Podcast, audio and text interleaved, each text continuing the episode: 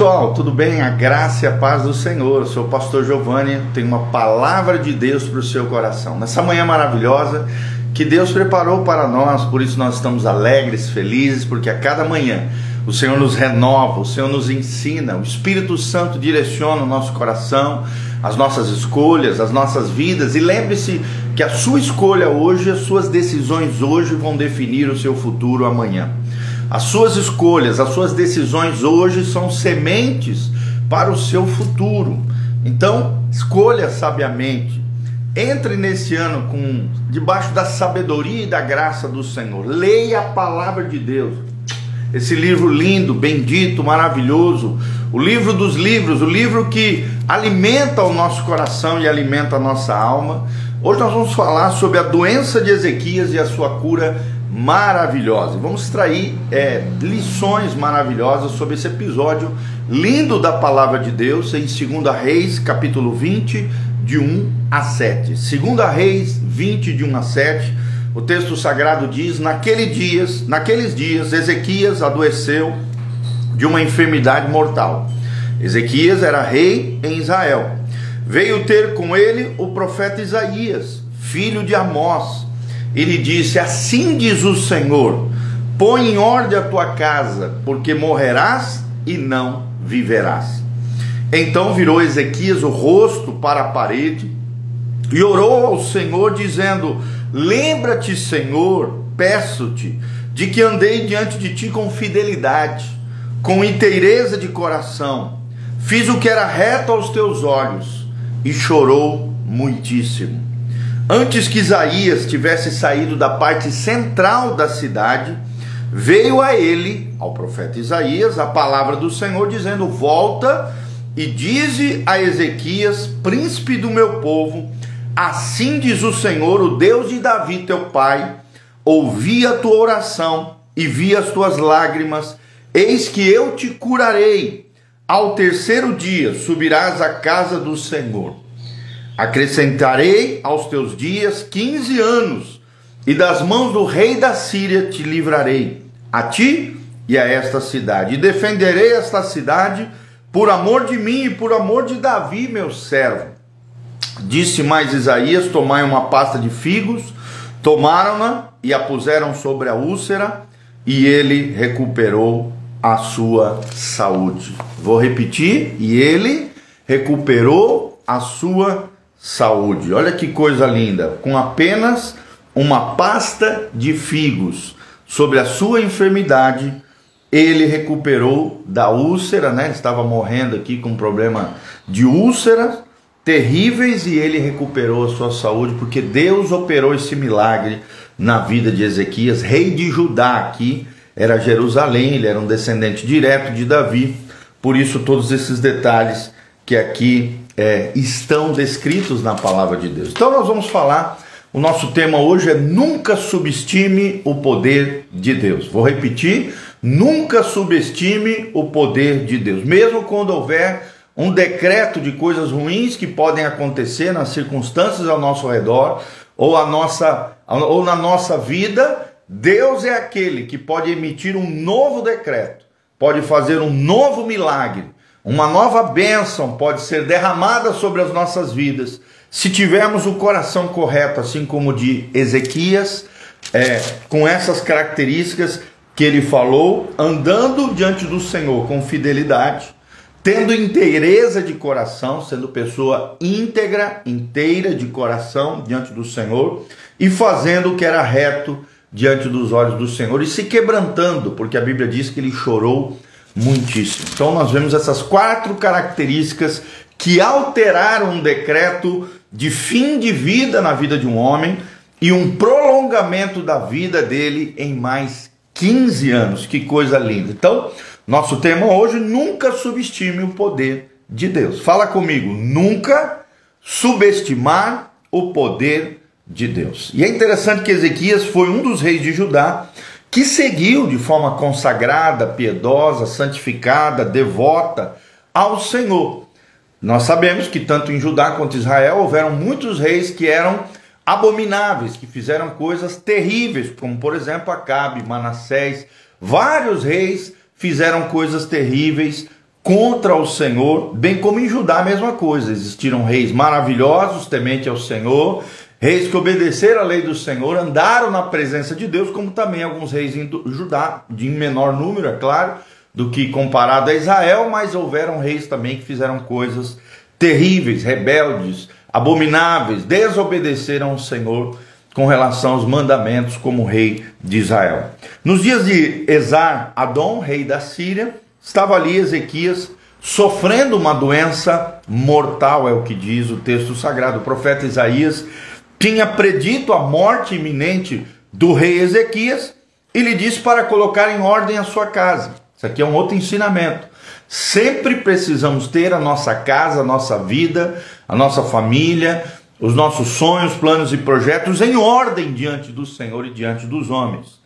Ponha em ordem a sua casa, é o que Deus nos ensina nessa manhã. Mas Ezequias, é claro, mesmo com esse decreto, derramou o seu coração perante o Senhor e lembrou Deus da sua aliança. Não, claro, não que Deus havia se esquecido disso, mas ali em meio ao seu pranto, a sua dor, a sua angústia, em meio àquele decreto de morte, ele lembrou Deus da sua aliança e de como o rei tinha liderado fielmente a terra de Judá. Então, quando Isaías estava deixando a corte real, Deus ouviu a oração de Elias, de Ezequias, e determinou no seu coração reverter esse decreto que ele mesmo havia dado, porque Deus é soberano, Deus pode fazer o que bem lhe apraz, e determinou a voltar para lá o profeta Isaías e curá-lo de forma sobrenatural com uma pasta de figos da úlcera que ele estava sofrendo. Então Deus conservou o rei vivo por mais 15 anos, conforme a palavra decretada pelo profeta. Deus fez pelo rei Ezequias, fez aquilo que ele não podia fazer. Por quê? Porque nunca podemos subestimar o poder de Deus. Deus e Ezequias conheciam seus papéis. E nós vamos relatar aqui qual era o papel de Ezequias e qual era o papel de Deus em meio a essa situação toda. Primeiro, qual era o papel de Ezequias. Primeiro lugar, sempre manter um coração humilde. Será que você tem um coração humilde diante do Senhor? Diante do Senhor, às vezes até as pessoas conseguem, né? Conseguem ser. Mas será que você também mantém um coração humilde diante das pessoas ao seu redor? Será que as pessoas que estão ao seu redor te reconhecem como uma pessoa humilde, singela de coração, simples ou cheia de frescura? uma pessoa arrogante, soberba, orgulhosa, prepotente, que maltrata os outros e não tem humildade de coração. O que, que Jesus disse? Aprendei de mim, que sou manso e humilde de espírito. A humildade que nós temos que ter não é humildade humana, é a humildade de Jesus, sermos manso e humilde de espírito. Mansidão não é uma coisa negativa, pejorativa, não. Mansidão é se posicionar corretamente na, diante de Deus e diante das pessoas. É se posicionar com maturidade, agindo como Jesus agiria naquela situação. Então mantenha sempre um coração manso e humilde. O que o papel de Ezequias foi manter um coração humilde. Segundo lugar, submeta-se aos valores de Deus. Submeta-se aos valores de Deus. Obedeça a lei de Deus. Seja fiel ao Senhor aos seus princípios, à sua palavra todos os dias. Submeta-se ao Senhor. A Bíblia diz: sujeitai-vos, pois, a Deus, resisti ao diabo, e o diabo fugirá de vós. O diabo só foge daqueles que se submetem aos valores de Deus. Aqueles que são obedientes a Deus são temidos no inferno. Satanás sai correndo deles. O crente obediente é temido no inferno faz com que demônios e o próprio diabo saiam correndo da presença dele, porque ele se submete ao cabeça que é Cristo, se submete a, a Deus, o Deus e Pai de nosso Senhor Jesus Cristo, e se submete, é claro, à lei do Senhor, aos valores e princípios do Reino de Deus. Terceiro lugar, pedir a Deus para suprir as suas necessidades. Nós vemos ele aqui orando, né, voltando-se para a parede, chorando ali diante do Senhor, Peça a Deus para suprir aquela necessidade que você está necessitando, seja financeira, seja emocional, seja na família, alguma situação embaraçosa que você está vivendo, alguma situação que você sabe que precisa de uma intervenção sobrenatural de Deus. Qual é o nosso tema? nunca subestime o poder de Deus. E em quarto lugar, permaneça fiel à aliança. Deus é um Deus de aliança.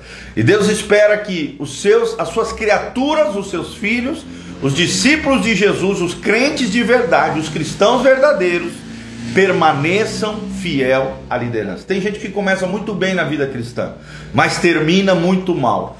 Nós vemos muito isso no mundo gospel, né? Pessoas crescendo exorbitantemente, sendo é, bênção, referência na nossa geração, de repente, no meio do percurso, se perdem e terminam muito mal a sua jornada. Permaneça fiel à aliança do Senhor. São as quatro características aqui que aprendemos nesse trecho do papel do rei Ezequias diante do Senhor.